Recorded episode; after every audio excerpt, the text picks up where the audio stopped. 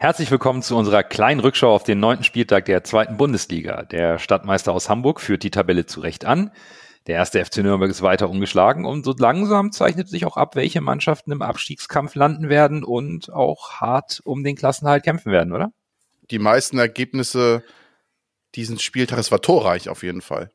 Ich fand äh, es spannend, dass Karlsruhe gegen Regensburg 2 zu 2 gespielt hat, äh, dass Paderborn noch in letzter Sekunde gegen Düsseldorf den Siegtreffer erzielt. Kiel, äh, Kiel verliert gegen Rostock, war auch eine kleine Überraschung. Kiel setzt seine bis jetzt durchwachsene Leistung fort. Ja, Werder gewinnt dann souverän gegen Heidenheim. St. Pauli haut Dynamo Dresden zu Hause 3 zu 0 weg im Risikospiel in Anführungszeichen. Also St. Pauli, mit dem muss man, glaube ich, rechnen. Müssen wir auch im HSV-Podcast zugeben also mich mich überrascht, dass ähm, dass äh, dass Kiel so wenig auf die auf die Strecke äh, bekommt. Also das ist ähm, ich fand im Sommer, die haben sich eigentlich ziemlich gut verstärkt. Ich fand, das war so ziemlich interessant. Die haben Lee verloren, die haben hier ähm, Meffert verloren und es, es scheint, äh, dass das wohl den so halbwegs das äh, Genick gebrochen haben. Aber mit mit Fiete Arp und Holtby, was die da geholt haben, ich, ich fand eigentlich, das sieht vernünftig aus, was die da machen. Ähm, aber irgendwie ist da, äh, das läuft nicht in, im Kiel, aber ja, über Pauli, die haben da gute Arbeit geleistet. Ähm, die haben mal den Trainer zehn Spiele nicht gewinnen lassen und äh, jetzt hauen die alles weg. Also ähm, Respekt.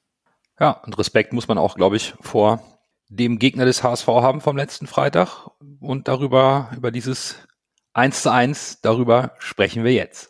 Moin, moin, Hamburg, meine Perle, ich mag dich so derbe gerne. Deine Menschen, dein Geklön, so wunderschön. Moin, moin, Hamburg, deine Straßen, ordentlich Wasser,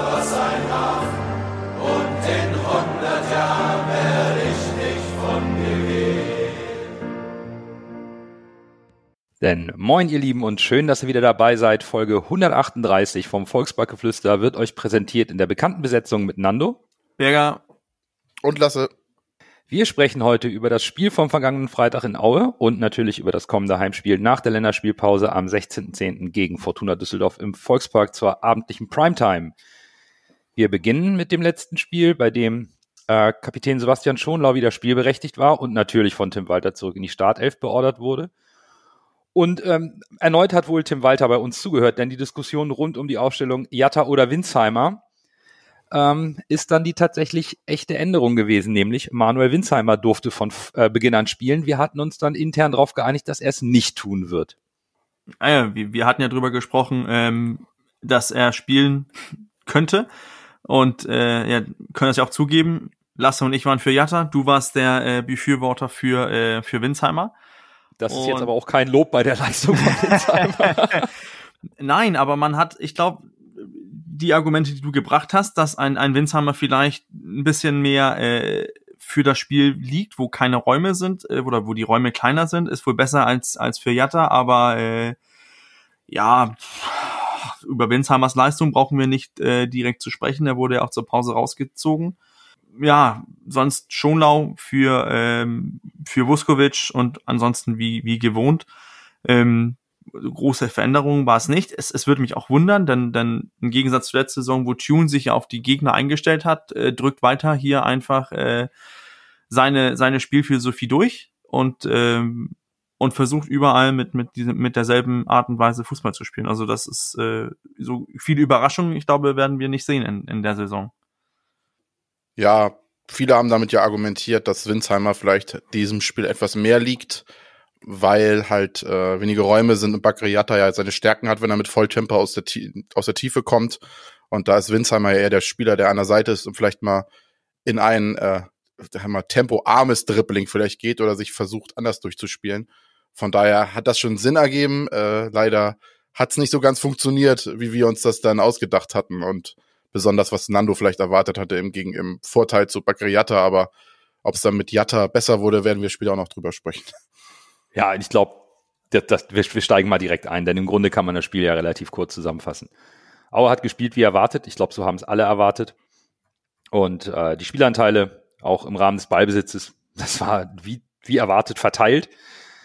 Und um das Spiel mit den Worten von unserem Trainer Tim Walter zu beschreiben, wir haben scheiße gespielt. Und ähm, das war seine Aussage zum 1-1 unentschiedenen Aue Lasse. Gehst du eigentlich mal grundsätzlich mit dieser knappen Aussage von Tim Walter mit?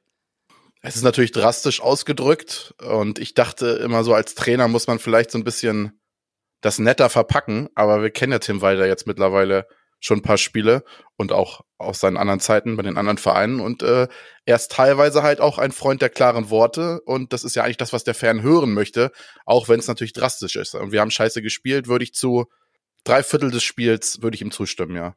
Wieso nur drei Viertel? Weil ich die ersten 20 Minuten des Spiels echt gut fand. Okay. Ähm, ich ich, äh, ich gehe damit. Ich glaube, die Spieler wissen das auch selber. Was, was soll Walter das noch irgendwie schönreden, äh, zu sagen? Äh, schwieriges Spiel und so weiter. Nee, das einfach sagt, wir haben scheiße gespielt. Wir haben, der HSV hat nicht so gespielt, wie man, wie man das erwarten konnte. Ähm, ich, ich fand es ein bisschen ärgerlich, dass wir uns so einfach aus der, ähm, aus der Fassung gebracht haben lassen. Ähm, auch, ähm, auch so, was soll man sagen, die, die vielen Fouls, das viele Zeitverzögerung und so weiter, aber, aber dass wir uns dadurch so einfach aus der Fassung gebracht haben, ich, ich das ist, äh, für mich ist das problematisch, denn das ist ein Mittel, das äh, jede Mannschaft irgendwie ähm, einbringen kann. Und wenn wir so leicht aus der Fassung zu bringen, zu bekommen, an, anstelle einfach weiter zu spielen, an, anstelle einfach das Tempo im Spiel zu halten, ja, dann ähm, ist das ein, Mittel, das man gegen uns benutzen kann. Und das hat Aue, ähm, muss man denen auch zustehen, haben sie gut gemacht mit, mit den Mitteln, die sie haben. Haben sie das ja, äh, das Spiel auf, auf deren Bedingungen oder auf deren Niveau. Ähm, ja, sorry, jetzt sage ich das muss direkt, die haben das auf deren Niveau runtergezogen. Und da würdest du dann auch, oder ihr beide den Hauptgrund sehen, warum der HSV einfach nicht ins Spiel gekommen ist und am Ende einfach Tempo und Zielstrebigkeit hat vermissen lassen, weil Aues Mentalität sich zu sehr abgefärbt hat auf, auf den HSV mit diesem zerstörerischen Stil, mit vielen Fouls, Nicklichkeiten und damit den HSV komplett aus der Ruhe gebracht hat. Würdet ihr da wirklich sagen, das war eigentlich der Hauptpunkt, warum wir spielerisch überhaupt nicht in den Rhythmus gekommen sind? Sehe ich das alleine nur so oder ich fand den HSV hat in den ersten 20 Minuten, das ist mir extrem aufgefallen, ganz stark in die Außenbereiche des Strafraums reingespielt. Mit Überlaufen oder mit immer steile Pässe in den Strafraum. Und dann ist der HSV eigentlich immer gut auf die, in die äußere Zone des Strafraums reinkommen, also in die Box und hat dann nach innen gezogen. Und das fand ich echt, in den ersten 20 Minuten sind da einige gefährliche Situationen daraus entstanden. Oder habe ich irgendwie ein anderes Spiel gesehen? Das ist mir extrem aufgefallen in den ersten 20 Minuten. Und ähm, dann ist es irgendwann so abgeappt. Du hast nicht Unrecht. Ich glaube, zu Beginn des Spiels, wenn wir, wenn wir da mal nur die ersten 15, 20 Minuten nehmen, hat man zu Beginn zumindest in Ansätzen gesehen, in welche Richtung sich das Spiel entwickeln kann. Genau, ja. Ähm, der HSV hat das Kommando übernommen, hat versucht, sich Aue zurechtzulegen. Und damit hast du auch ganz recht. Die haben es probiert. Aber relativ, es ging meines Erachtens war es zu harmlos. Mhm. Wir, kamen, wir kamen nicht zu einer klaren Torchance, um auch durch einen Treffer Aue aus ähm, Spielidee oder deren Kampfeswillen äh, rund um jeden Zentimeter dieses Platzes irgendwie zu brechen. Und dann haben wir uns schon, zumindest war das auch mein Eindruck, anstecken lassen von dieser Unruhe, die Aue auf den Platz gebracht hat. Mit Zeitspiel, mit vielen Fouls, mit Rudelbildung. Da haben wir uns ja komplett anstecken lassen, die ganze Mannschaft. Und ich glaube, dann, dann, dann ging plötzlich nichts mehr und dann fallen natürlich Tore oder das eine Tor, das 1 zu 0 für Aue, ist natürlich auch wieder aus dem, weiß ich nicht, Kuriositätenkabinett. Also, Mann, ey, da tut mir der Jonas David echt leid, der will den Ball sauber zur Seite wegköpfen und trifft da den im Weg stehenden Angreifer von Aue. Also sowas ist dann auch, da kommt dann auch alles zusammen. Und ich das glaube ist einfach nur Pech. Das und, ist Pech. Und, ja, und, und ich glaube dann genauso ein Tor das, das spielt einer Mannschaft wie Aue komplett in die Karten. Die konnten Klar. danach den Platz umflügen, die, die Hamburger umflügen. Und wir haben einfach aus meiner Sicht da keine spielerischen Mittel gefunden und bis zum Ende nicht. Was ich so spannend finde, ist, dass Aue ja nichts gem äh, Überraschendes gemacht hat. Mendel und die Spieler, mit denen man vor dem Spiel gesprochen hat, und auch der Trainer, glaube ich sogar, haben ja gesagt, wir wollen äh, kämpfen und unangenehm sein. Und sie haben nichts anderes getan, als das, was sie vorausgesagt haben. Absolut. Und das ist so ein bisschen das, was mir Sorgen macht. Auch im, im Anbetracht der weiteren Saison. Ich hoffe, ich dramatisiere da jetzt nicht. Und ich habe ja vor dem Spiel auch, ich habe ja exakt damit gerechnet. Ich habe ja damit gerechnet, dass Aue so spielt. Und ich habe ja auch vor dem Spiel gesagt, wir haben es ja gesagt, es ist das Potenzial da, dass exakt das passiert, was jetzt eingetroffen ist. Aber ich hatte ja noch die Hoffnung, dass der HSV durch seine Spielweise und sein, wir dachten es halt gestärktes Selbstbewusstsein durch das Gerüst, worauf sie aufbauen können, dass sie dadurch vielleicht das überwinden können. Aber irgendwie hat Aue uns da komplett die, die Luft aus den Segeln genommen. Ja, aber man, man muss auch dazu sagen, ähm, und das, das finde ich, ist, es, es nervt mich, dass man wieder diese Diskussion so halbwegs führen muss über diese Schiedsrichterlinie, ne? Aber äh, der Schiri lässt erstmal zwei, drei Fouls von, von Aue laufen, ohne die mit Gelb zu bewerten, obwohl da Spieler kommen, die kommen da zwei, drei, vier Sekunden zu spät in den, in den Zweikämpfen. Der HSV-Spieler wird umgesetzt. Der, der Schiedsrichter will das erstmal mit Dialog lösen. Alles gut und schön. Ich finde, den Ansatz finde ich auch okay aber er hat das so lange durchgehen lassen, dass die erste gelbe Karte, die er gibt, ist die gelbe Karte für Winsheimer, die er als, äh, das ist zu Recht, die Situation, wo Winsheimer gelb bekommt, ist auch für eine gelbe Karte. Das Problem ist nur, was mich daran stört, ist, dass, dass Winsheimer erstmal auch wieder umgesetzt wird. Und das müsste auch gelb geben, gibt es aber nicht. Es gibt vor, äh, Weiterspielen und Winsheimer rächt sich daran und bekommt auch wieder zu Recht gelb. Aber zu früh hat sich der Schiedsrichter in, aus meiner Sicht das Spiel völlig aus der Kontrolle laufen lassen. Und hätte er das jetzt ganz einfach unterbunden mit ein, zwei ähm, Fouls, die er sofort unterbunden hätte und einmal gelb gegeben, ich glaube, dann hätte Aue aufpassen müssen, wie aggressiv die spielen wollten. Aber der Schiedsrichter hat das durchgewungen und das ist, ist denen in den Karten gespielt. Und ja, natürlich, dann haben die einfach das auch gut gemacht mit deren, die wissen das. Ähm, lass den HSV nicht in Tempo kommen. Das heißt, wenn ein Foulspiel ist, stell dich vor den Ball, damit der HSV den Ball nicht schnell starten kann. Wenn du ein bisschen WW hast, lass dir ein bisschen, lass dir 15 Minuten extra Zeit. Und so haben die das das ganze Spiel durchgemacht. Wenn du dann noch so in Führung gehst, wie nach, nach einer, Entschuldigung, schlechten Flanke, die, die direkt zum Verteidiger geht und der dann so unglücklich ähm, das Tor einleitet, ja, dann, dann brauchst du auch, kannst du dir auch ganz ruhig mehr Zeit nehmen. Der Gegner wird mehr und mehr frustriert. Und das, die, die waren total in unseren Köpfen. Man hat das auch den Spielern angemerkt. Die hatten plötzlich keine, kein, kein Gegenzug. Und jedes Mal, wenn ein Spieler zu spät kam im Tackle, der HSV-Spieler hat tat's weh, musste liegen, die standen vor dem Ball, haben sich da Zeit genommen und das sieht man ja direkt auch, ne? Die, die, die Dead Time von, vom Spiel, die ist bei 53 Minuten, heißt mehr als eine Halbzeit. War der Ball aus dem Spiel oder hat der Ball nicht gerollt? Und so hast du den HSV ähm, aus, äh, in, in, in Schacht gebracht und ähm, ja, ich, ich, ich finde, es war erwartet, was Aue kommt. Und, und das ist jetzt im vierten Zweitligajahr, müssen wir doch erwarten, dass wenn man nach Aue fährt, da kommen die mit 120 Prozent und versuchen alles daran zu tun, dass der HSV nicht gewinnt. Und das, das machen die auch gegen Schalke oder gegen ähm, Bremen, wenn die kommen. Aber für HSV darf es keine Überraschung sein. Und das ist ein bisschen für mich ähm, enttäuschend, dass, dass der HSV damit nicht klargekommen ist. Denn es, es wirkte so ein bisschen darauf, die HSV-Spieler waren darauf nicht vorbereitet. Und das wundert mich. Also den Schiedsrichter würde ich in meiner persönlichen Analyse des Spiels ein bisschen außen vor lassen, weil so schlecht wie wir gespielt haben, ähm, kommt das irgendwie blöd. Natürlich, du hast recht, Bürger. Zolinski hätte zweimal mit Gelb-Rot vom Platz gemusst, aber am Ende hatte Aue eine rote Karte und war in Unterzahlen auch da hat unsere Mannschaft es nicht geschafft, das Spiel wirklich an sich zu reißen, sich Aue zurechtzulegen, um sie in der zweiten Halbzeit dann auch entsprechend herzuspielen. Und da gehe ich mit der Enttäuschung mit. Das war zu erwarten, was Aue kann. Tim Walter hat selber gesagt, wir wussten, wir waren nicht überrascht, wir wussten, was Aue tut und wir wussten, wie Aue spielt. Aber sie haben es einfach nicht auf den Platz bekommen, unsere Jungs. Und ich glaube, das muss man dann vielleicht auch einfach mal so abhaken, so ärgerlich es ist und vielleicht waren unsere Erwartungen auch etwas, ja, gegen den Tabellenletzten ohne Sieg vielleicht auch schon ein bisschen zu hoch. Vielleicht hätten wir doch etwas vorsichtiger rangehen sollen, trotz der guten Leistung der letzten Wochen. Äh, ist so eine Frage, hm, ist schwierig. Also ich, ich will ja auch nicht sagen, dass der, der Schiedsrichter jetzt direkt daran schuld ist, dass wir schlecht gespielt haben. Denn wir, wir haben schlecht gespielt. Da, da geht's nichts, äh, nichts dran vorbei. Wir haben so gut wie keine Chancen kreiert.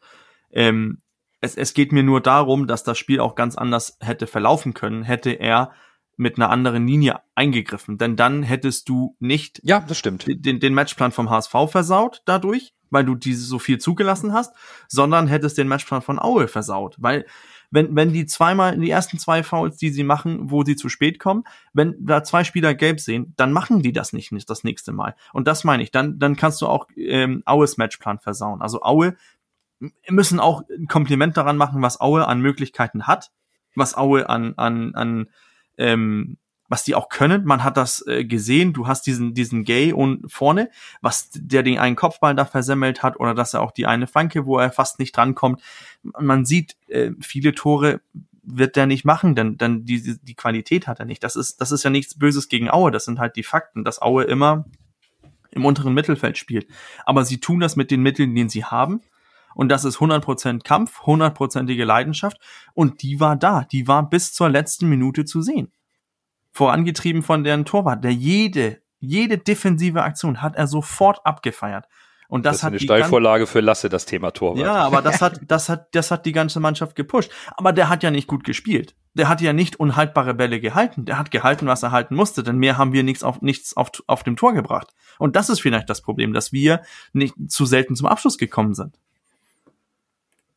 Ich fand den Torwart jetzt nicht so überragend, aber Mendel ist halt insgesamt ein guter Torwart mit einer, ja, ist halt ein, Entschuldigung, Drecksack. Das ist so ein richtiger, unangenehmer Gegenspieler, der natürlich auch die Truppe von Au richtig einpeitschen kann, ne? Das hast du natürlich auch bei solchen Mannschaften, die immer gegen den Abstieg spielen, dann in so einem, in Ostdeutschland, sag ich mal, in so einem Hexenkesselstadion. Das passt, das passt. Und da tun wir uns schon lange mit schwer, mit solchen Mentalitäten.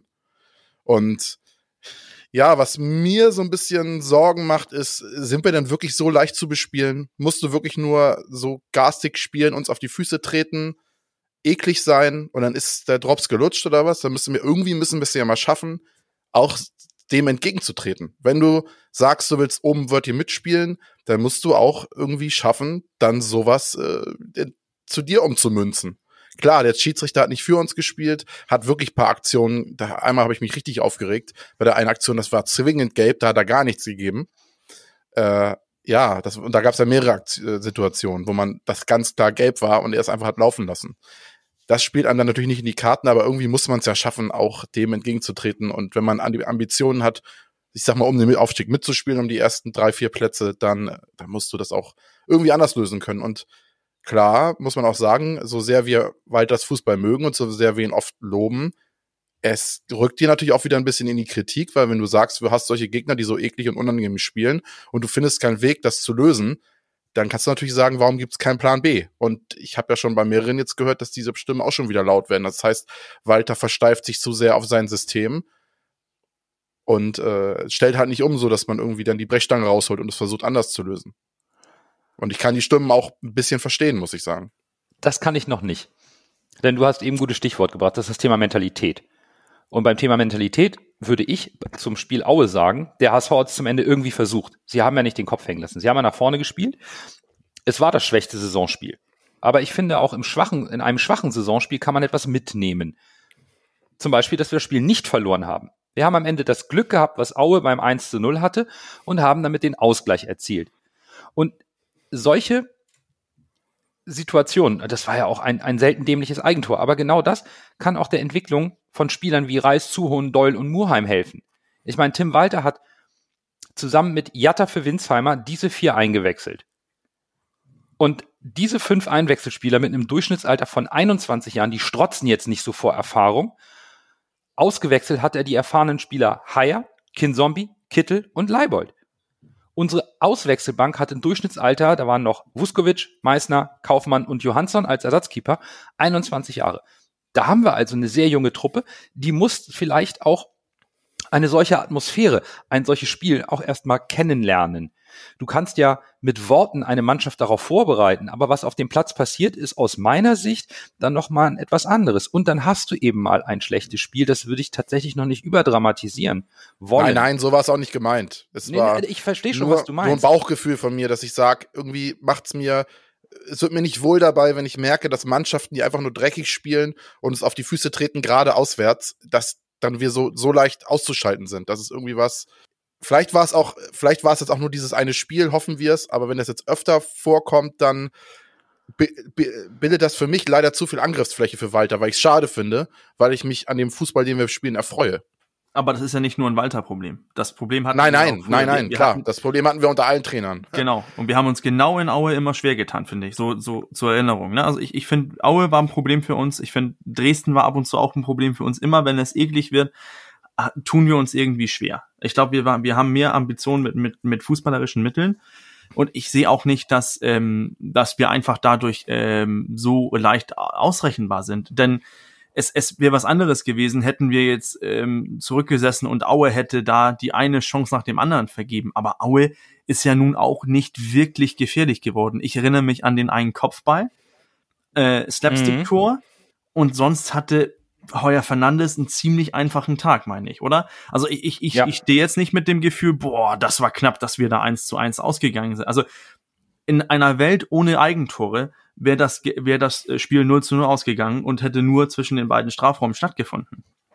Und, und das finde das ist- finde ich ist ein guter Take, weil und, und ähm, ich, ich finde nicht, dass Walter sich dadurch angreifbar macht. Und ich, ich, ich wundere mich auch, was, was erwarten, was, was möchten die Leute dann, dass wir plötzlich alles über Bord werfen und einfach von äh, hohe Bälle nach vorne schlagen. Genau das, was Aue wohl besser verteidigen können, als wir das angreifen können. Also Mhm. ich, ich, ich sehe da nicht, dass das jetzt die Lösung ist. Ich weiß, wir haben mit, mit Latze vorne 1,93 äh, Angriffspower, aber wenn der gegen zwei Innenverteidiger reinkommen soll, ich, ich, ich, ich, der ist in Unterzahl, was, was hilft uns das? Also ich, ich sehe da schon den Ansatz von Walter, was er da äh, durchziehen möchte. Ich, ich verstehe das schon und, und, und gehe da auch mit. Zumal wir vielleicht auch den Gesamtkontext der zweiten Liga hier bei den berechtigten Punkten von, von Lasse und die Stimmung, die er aufnimmt, lass uns darüber sprechen. Hm, Schalke 04 hat es bis jetzt auch noch nicht geschafft, gegen solche Mannschaften bravourös auszusehen oder Werder Bremen. Ja, aktuell sind die ersten drei Pauli, Regensburg und Paderborn und nicht die großen Namen Schalke und Bremen.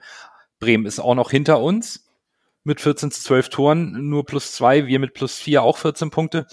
Schalke hat 16 Punkte, hat heute gegen Ingolstadt äh, 3-0 gewonnen.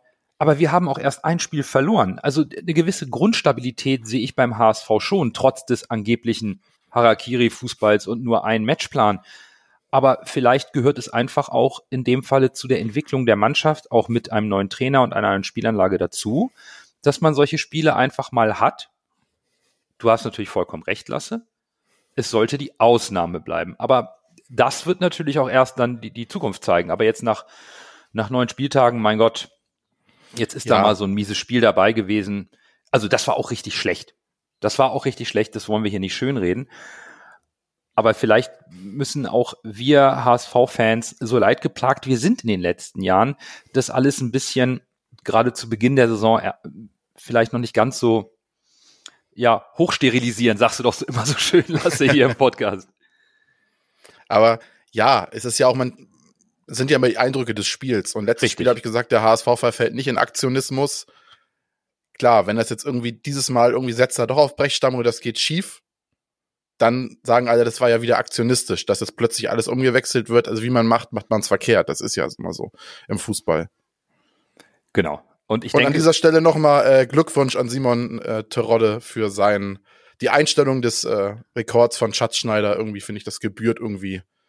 Auch wenn er unser Ex-Spieler ist und jetzt quasi äh, beim Konkurrenten spielt, das ist schon, schon eine tolle Leistung. Absolut. Und ich glaube, das ist auch äh, ein schöner Abschluss des äh, Spiels und Spieltages.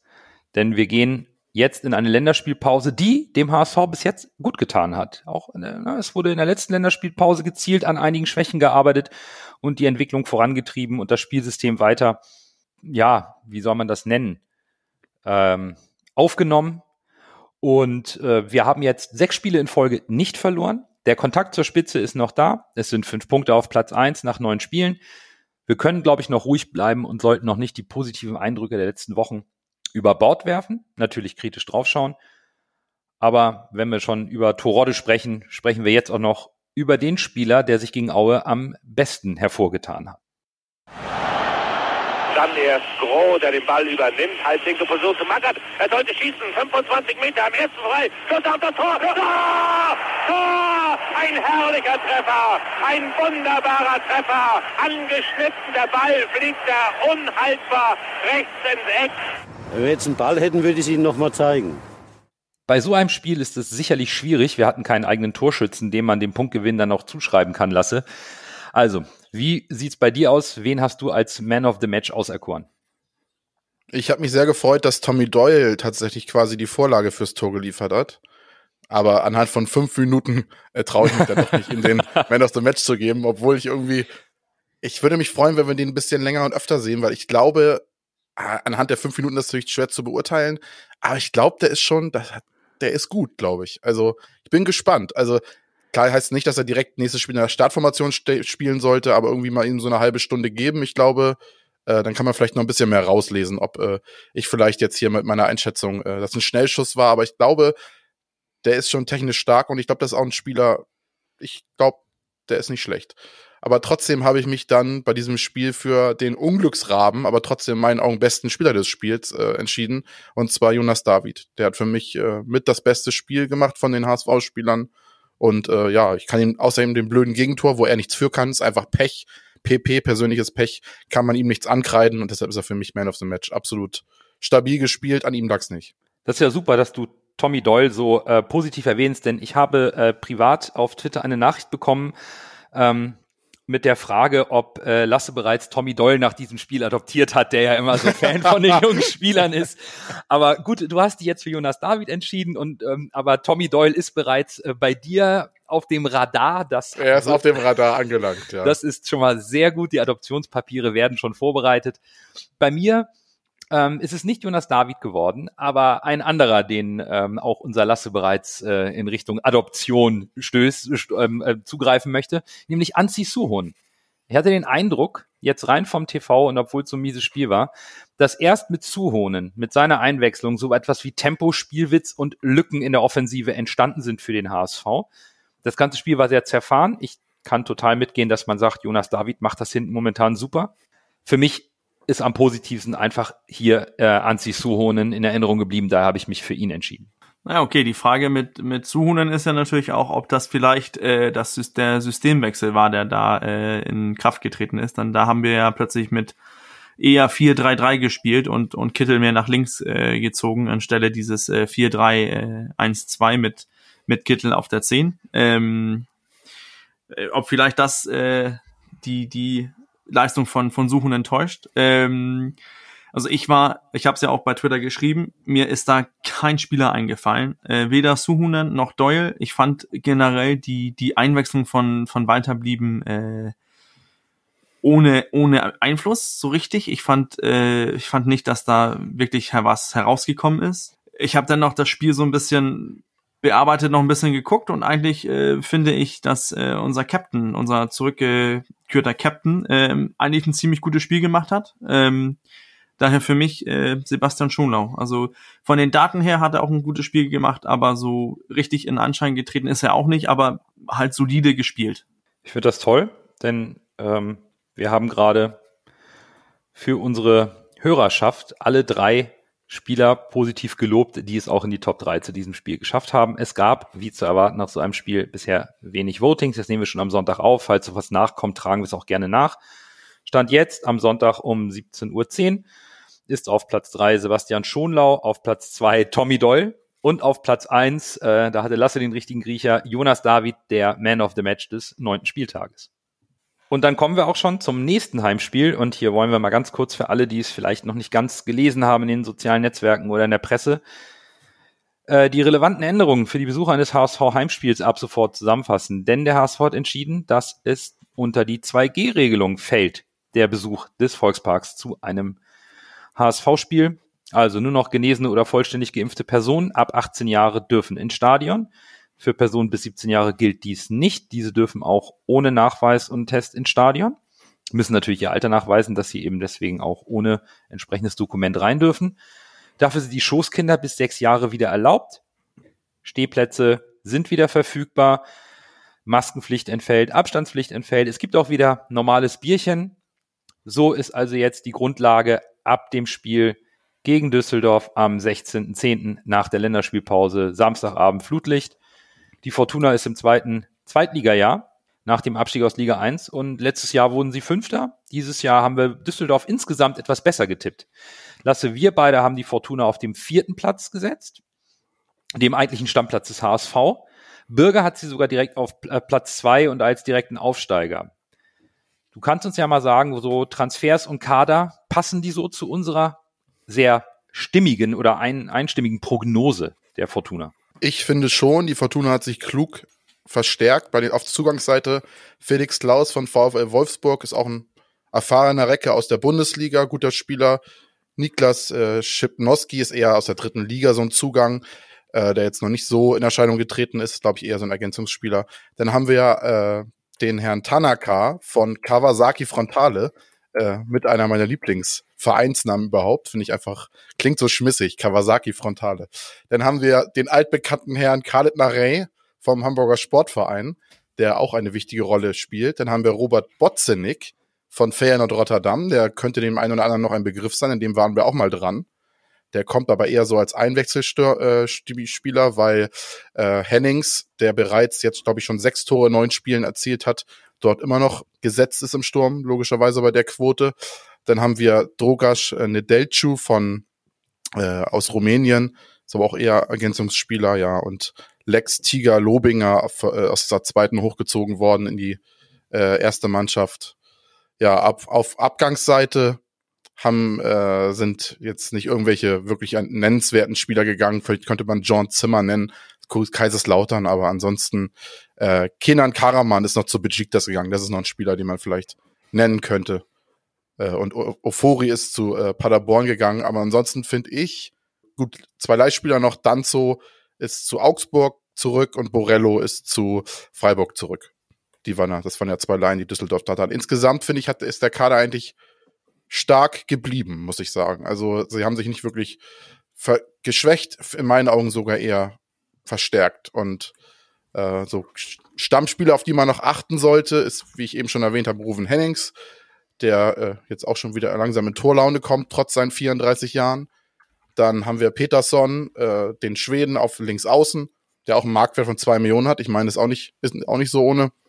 Dann Felix Klaus wurde eben schon genannt als Zugang. Ja, wen ich noch interessant finde im Kader ist auch der eine Zugang, wie ich gesagt habe, Ao Tanaka, der von Kawasaki Fontale ist noch einer äh, der guten Mittelfeldspieler. Wir kommen ja gleich noch zum Saisonauftakt von Düsseldorf. Genau. Und Hofmann kennt man auch, äh, Innenverteidiger, auch Marktwert zwei Millionen, ist auch einer, der, den man kennt aus der Abwehr. Ist auch ein, kein schlechter Spieler, obwohl die Abwehr von Düsseldorf bis, sich bis jetzt noch nicht so gut schlägt. Die größte Veränderung hat sich wahrscheinlich eher auf der Trainerbank von Fortuna Düsseldorf ergeben, Bürger. Denn du hast sie als direkten Aufsteiger Sie haben sich nach der letzten Saison, wo sie Fünfter wurden, entschieden, den Vertrag von Uwe Rösler nicht zu verlängern, haben sich mit Christian Preußer einen 37 Jahre alten Trainer geholt, der viele Jahre in Freiburg die zweite Mannschaft trainiert hat. Was macht der jetzt anders als Uwe Rösler und siehst du da irgendwie taktische Einflüsse oder Parallelen oder Lerneffekte von Christian Streich, der alten Freiburger Legende?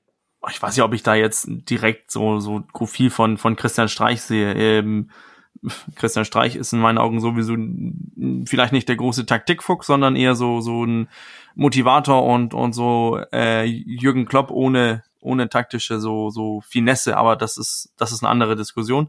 Ich finde ich finde einfach Düsseldorf riecht für mich so nach äh, nach zweite Liga, nach äh, nach vernünftiges Management, nach guten Einkäufen, wie Lasse auch eben durchgegangen ist. Äh, und dann hat man diese diese aus meiner Sicht so Unterschiedsspieler, äh, zum Beispiel äh, Ruven Hennings, der ja immer gegen uns irgendwie getroffen hat. Ähm, der alte Hamburger. ja, genau. Wird bestimmt auch bei Sky äh, mehrmals gesagt. Ich ja, kannst, vorher, kannst du einen drauf lassen. ist mir hundertprozentig sicher, dass Ruven Hennings mal beim HSV war. Ähm, nein, aber ich, ich sehe einfach da einen, einen Verein, der ruhig, mit, mit Ruhe einfach weiterarbeitet an, an das, was er hat, was er kann der Verein, die Spieler, die kennen die zweite Liga, nehmen dieses, äh, dieses kampfbetonte Spiel an. Und dann hast du, ähm, wir haben ja drüber gesprochen, Khaled Narei hat uns das gewundert, dass er ab und zu mal eine, eine gute äh, Partie macht bei, bei Düsseldorf, hat ja schon ein paar Scorerpunkte gemacht. Und irgendwie habe ich da so ein Gefühl, dass die und dass die oben noch irgendwie einsteigen werden.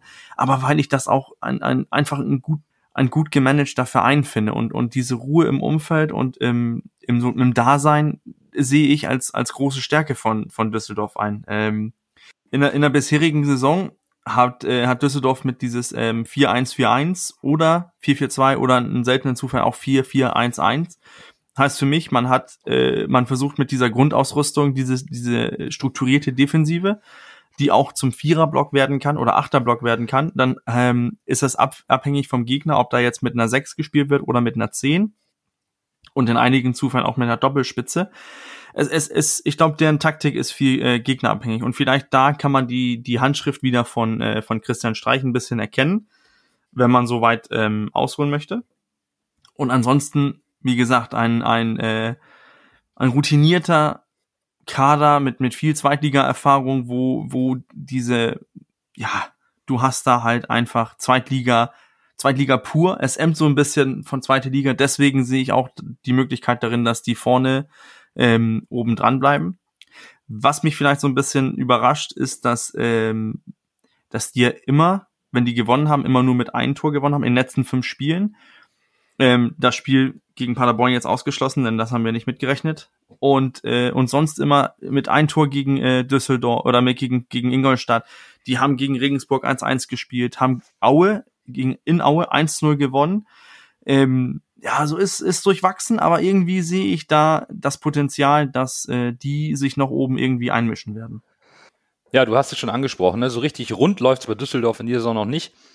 Äh, ich würde sogar fast sagen, den eigenen Ansprüchen läuft man noch etwas hinterher. Du hast eben angesprochen, sie haben gewonnen nur gegen die Kellerkinder. Gegen die oberen Vereine haben sie alle nicht gepunktet. Bremen, Nürnberg, Schalke, Paderborn. Jetzt sind sie Zwölfter. Aber sie, sie, sie wollen mit einer hohen Passquote ähm, das Spiel dominieren. Sie wollen eine Ballsicherheit haben. Sie sind relativ laufstark. Und das vermittelt mir einfach den Eindruck, sie wollen Pass- und Spielstärke schon ausspielen, aber haben noch nicht so richtig zueinander gefunden. Und da könnte man fast sagen, lasse ein bisschen eine Parallele zum HSV. Also ich bin geneigt, die Fortuna eher nicht zu unterschätzen, trotz dieser aktuellen inkonstanten Phase. Der Kader, wie du ihn eben auch präsentiert hast, der ist schon ansprechend für die zweite Liga und für höhere Ansprüche in dieser Saison. Ja, absolut. Absolut stimme ich dazu. Das ist, also ich glaube, es wird ein knappes Höschen beim Spiel gegen uns. Also man sollte die Fortuna nicht auf die äh, leichte Schulter nehmen und trotz ihres ja durchwachsenen Saisonstarts kann man ja sagen, ist das trotzdem eine, eine gute Zweitligamannschaft mit Ambitionen. Ja, eigentlich wie wir tatsächlich. Ja, es ist äh, wird knapp. Es wird ein interessantes Duell, glaube ich. Also man kann sich da, glaube ich, auf ein wirklich spannendes und gutes, äh, auch spielerisch gutes Spiel einstellen, weil die Fortuna ja eigentlich auch recht attraktiven Fußball spielt. Was so ein Spieler ist, vor dem ich besonders Angst habe, den hatte ich eben vergessen an Analyse, ist Shinto Appelkamp. Den finde ich richtig gut. Ja, aber ich, ich glaube, entscheidend wird sein, dass wir ein Fußballspiel sehen werden von Mannschaften, von zwei Mannschaften, die spielen wollen. Das kann auch dem HSV ein Stück weit entgegenkommen. Und nach der letzten Länderspielpause haben, haben wir einen sichtbaren Entwicklungsschritt bei unserer Mannschaft gesehen. Und ich bin auch dieses Mal guter Dinge. Wir erwarten auch mit Wagnermann einen verletzten Spieler, zurück, der wieder ins Teamtraining einsteigen kann nach seiner Verletzung Mitte August. Für Tommy Doyle, sofern er nicht zur U21 fährt, ist es eine Chance, sich weiter zu integrieren. Und allgemein habe ich den Eindruck, dass diese Pausen mit wenig Länderspielabstellung dem HSV gut tun, um mit Tim Walter weiter an der Feinjustierung zu arbeiten. Und das kommt auch einem Tim Walter zugute, der ja immer die Zeit nutzt und braucht, sehr intensiv, haben wir auch letzte Woche festgestellt, um Dinge zu optimieren, um Gegner weiter zu analysieren und seine Mannschaft besser einzustellen, Bürger. Ja, also ich, ich denke, dass die Pause uns gut tut, besonders nach der äh, nach dem Ergebnis in, in Aue. Also dass man erstmal Ruhe bewahrt, Ruhe bekommt. Ähm, es sind ja nicht viele die Spieler, die wir abgeben zur, zur Nationalmannschaft. Äh, heißt, bei uns können wir vollständig trainieren, man kann die Woche gut ausnutzen. Ähm, und einfach weiterarbeiten an diesen, an die Facetten vom Spiel, die wir, die wir besser machen müssen. Also ich sehe das als eine gute, ähm, eine gute Möglichkeit, daran zu optimieren. Ich sehe, man sieht auch ähm, dieses Spiel von Tim Walter, man, man hat hohe Ansprüche an, an Laufmustern und so weiter.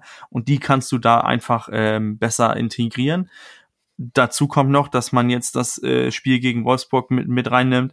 Da hast du auch die Möglichkeit, die anderen Spieler, die nicht so oft spielen, die hast du auch die Möglichkeit, die können dieses System auch ein bisschen in die Beine bekommen. Und, ähm, und das auch gegen ein, eine gute Mannschaft. Ich weiß, äh, Wolfsburg wird nicht mit der Startelf kommen, mit der die in der Bundesliga spielen. Aber ich glaube, so die zweite, äh, die Reserve von, von Wolfsburg würde sich auch in der zweiten Liga so ziemlich gut schlagen. Ich finde, die Pause kommt uns in meinen Augen ziemlich gelegen und dann äh, von da an äh, Endsport Richtung Weihnachten. Ich bin richtig gespannt, wer bei uns auf der Acht spielen wird gegen Düsseldorf.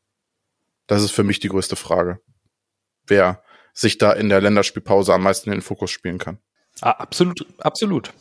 Ich glaube, das, das kommt darauf an, ob Doyle da ist oder nicht. Das ist, ähm, das glaube ich, äh, man hat so viel jetzt getan, auch von, von HSV-Seite auf Twitter und so weiter, immer ihn irgendwie so ein bisschen in den Vordergrund zu rücken.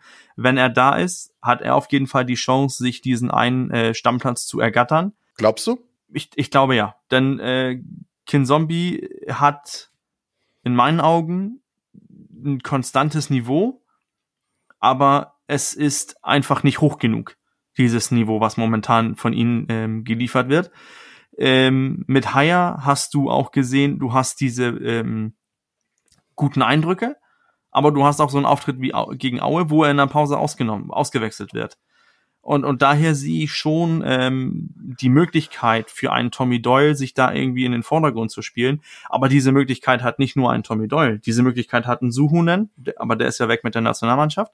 Die Möglichkeit hat ein Kleber Reis auch plötzlich wieder von, von Start. Ludovic Reis, sag bitte nicht Kleber Reis. das wäre Kleber Reis auf der 8 wäre mal ein Highlight. Sorry. Sorry. Ludovic Reis, da hast du Ludo, Ludovic Reis, hast du, ähm, hast du auch. Der ist angefangen als Stammspieler, wurde dann auf die Bank befordert und jetzt hat er natürlich die Möglichkeit, sich in dieser Länderspielpause wieder in den Vordergrund zu spielen. Also absolut. Ich, ich finde, aber wir sind wieder zurück in der Diskussion, die wir so oft haben. Es ist immer unser Mittelfeld, in dem wir Zweifel sind, wer spielt, wer spielt nicht. Und die zwei Plätze sind äh, in meinen Augen up for grabs. Das, das unterschreibe ich. Denn genau da ist die Schaltzentrale. Meffert ist gesetzt, ganz klar. Das ist der Mittelfeldchef, was die ähm, Koordination auch in der Defensive angeht. Das ist der Abfänger, der, Ab, der Abfangjäger da für die Bälle, für die zweiten Bälle.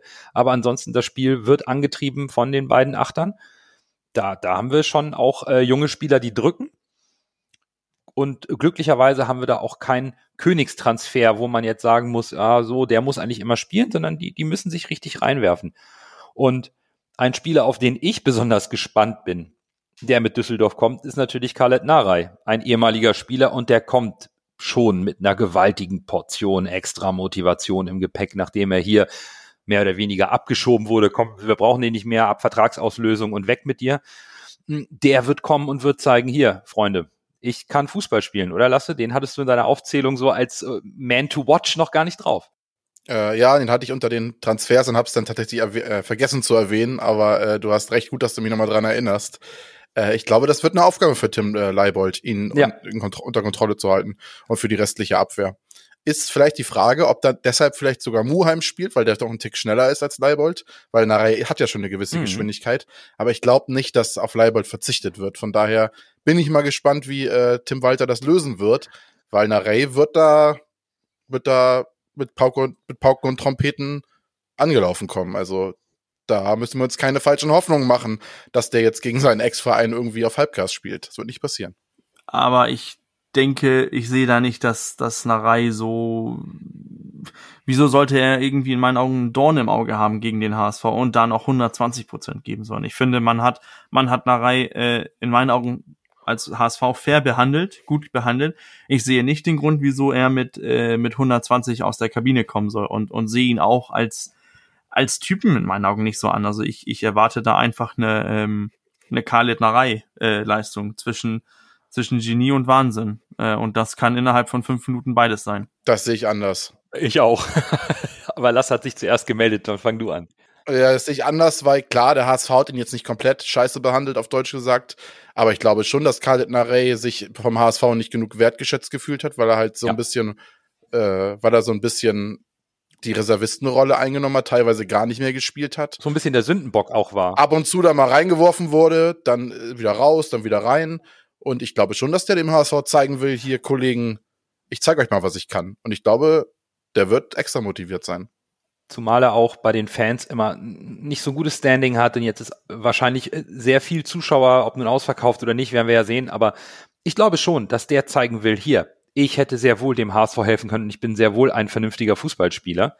Ich glaube, das hat nichts, glaube ich, mit dem Abschied zwischen dem, dem Business, der Business-Entscheidung HSV und Kalletnerei trennen sich, sondern mehr mit dem Drumherum vorher. Da gehe ich mit Lasse mit, da bin ich nicht bei dir, Coach. Ich glaube, Nerei wird hoch motiviert sein zu zeigen, was er kann auf der rechten Seite, ob nun als rechter Verteidiger oder rechts im Mittelfeld. Und auch bei uns hat er mal angefangen und echt geknipst. Also ich würde da schon drauf achten dass der nicht ähm, so einen Lauf bekommt und dann direkt irgendwie Vollgas geht. Aber äh, große Veränderungen in der Startelf, also Tim Leibold oder die Abwehr, die sehe ich schon als gesetzt an. Es wird eher äh, so wieder die Thematik ähm, Winsheimer, Jatta, Suhonen, Reis, Doyle, das sind so, glaube ich, die, die Spieler, wo wir mal schauen müssen, was da passiert. Ja, also, also ein Punkt noch zum, äh, zum Thema Narei, wo ihr gesagt habt, dass er immer rein und raus ähm, gekommen ist. Er ist ja damals beim Abstieg als, als Königstransfer gekauft. Ich, ich meine, wir haben 1,3 Millionen bezahlt für, für Narei. Ähm, er hatte damals unter Tietz ist er, hat er gespielt, dann plötzlich nicht mehr unter Wolf. Er hat sich äh, auch immer hin und hin und wieder bei bei Hacking gezeigt, hat dann auch nicht richtig äh, Fuß gefasst und ähm, bei Rubisch äh, ist er auch nicht reingekommen. Bei Tune war es auch immer so hin und wieder mal, ja, nein, ja, nein. Also ich, ich finde, wenn wir hatten jetzt fünf Trainer, die die Möglichkeit hatten, ihn irgendwie als, als Stammspieler zu benutzen und davon hat einer ihn wohl mehr benutzt als die anderen und das ist, das ist Titz. Also das, deswegen sehe ich ähm, sehe ich auch nicht, dass, dass Narei sich da äh, sowas zu Schulden gekommen lassen. Also deswegen, ich, ich, ich bin da ganz anderer Meinung als euch mit, diesem, mit dieser extra Motivation. Aber nächsten Samstag sind wir schlauer, wenn er uns drei Dinger reinmacht. Genau, wir sind in 13 Tagen schlauer. Um 20.30 Uhr am 16.10. geht es los. Und damit sind wir dann auch für heute durch mit der Folge rund um Aue, wo wir mit einem blauen Auge davon gekommen sind und mit der Vorschau auf das nächste Heimspiel. Wir hoffen, euch hat die Folge gefallen. Vielen Dank fürs Zuhören. Wir genießen jetzt die Ruhe der Länderspielpause und hören uns nach dem Spiel gegen Düsseldorf wieder. In diesem Sinne, bis dahin, bleibt gesund und nur, nur der, der HSV. HSV.